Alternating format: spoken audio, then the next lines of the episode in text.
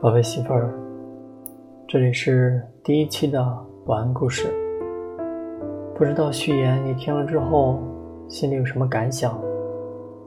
但我猜，百分之八十，你的内心是鄙视的，内心的 OS 肯定是又矫情。其实，都被你说矫情惯了，也不差这一次。好了，现在开始，缓缓的躺下，闭上眼睛，均匀的吸气、呼气，让心平静下来。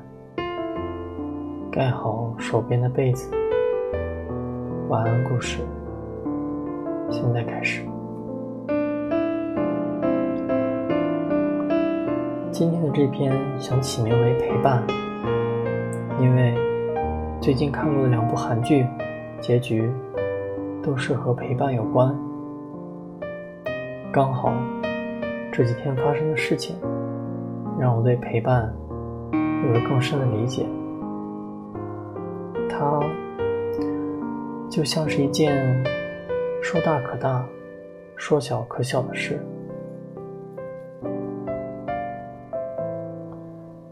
今天洗好衣服的时候，因为洗的比较多，里面还夹杂着特别大的床单被罩，我就下意识的朝着书房喊了句：“媳妇儿，快帮我拿下衣服，要掉了要掉了！”喊了几句，才想起来你并不在书房里，因为你不在家。那个时候也就一瞬间的事儿，我真的有点想你了，想你能陪在我身边，就算你不帮我晾衣服，就算你就那么呆着都没关系。晚上煮粥吃，下意识的放了三碗水。这其实是两个人的量，等做好了，才又想起来媳妇儿不在，索性我就盛了半碗，因为我自己是真的没什么食欲。给你拍照发过去，你便有些稚气的和我说：“别让我看到半碗的粥。”其实我想告诉你。你不在，我就只能吃下半碗。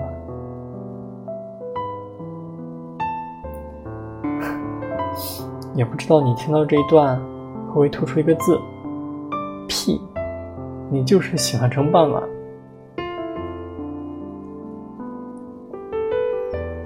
远方现在叫的越来越频繁，也不知道是不是因为想你了。毕竟好些天没有看到你。天天就只能和你的拖鞋玩耍，要不就是躺在上面，要不就是掉到阳台。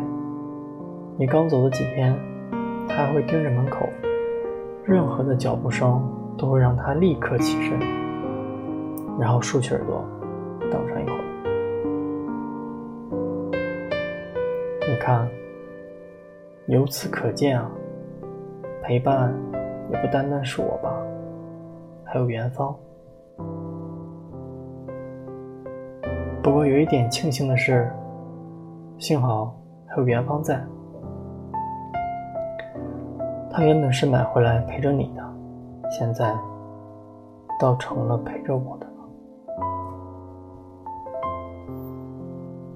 这些看上去很小的事，点点滴滴，就组成了那个特别大的意义，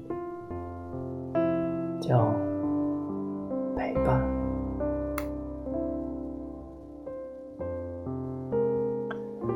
早些日子我不懂你独自在家的抑郁，那时我是真的不了解，自以为是的觉得你挺好，其实你并不好。我也没有真的理解，周末的时候你对我说那句话，你说，要是你能一直放假就好了，那就可以一直陪着我。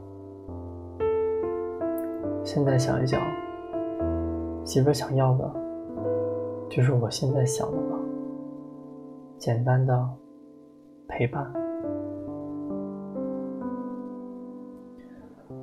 可能短时间里，我都要过着没有你陪伴的日子了，但我会努力，会争取。早一点与你在一起，就像《永远的君主》里面那样。李衮为了能见到他心爱的人，穿梭在全宇宙，一个接着一个的打开每一扇世界的大门，因为。他想念着陪，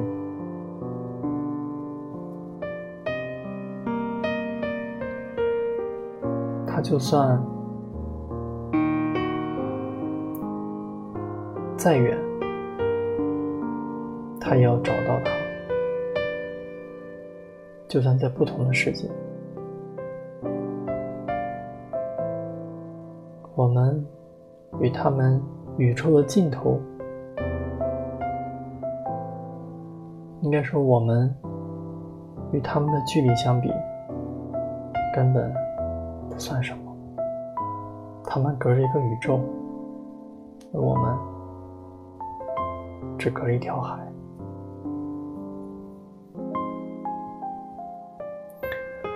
说到这儿，今天的故事就已经接近尾声了。希望媳妇儿你已经睡稳，并进入了梦乡。爱你，晚安。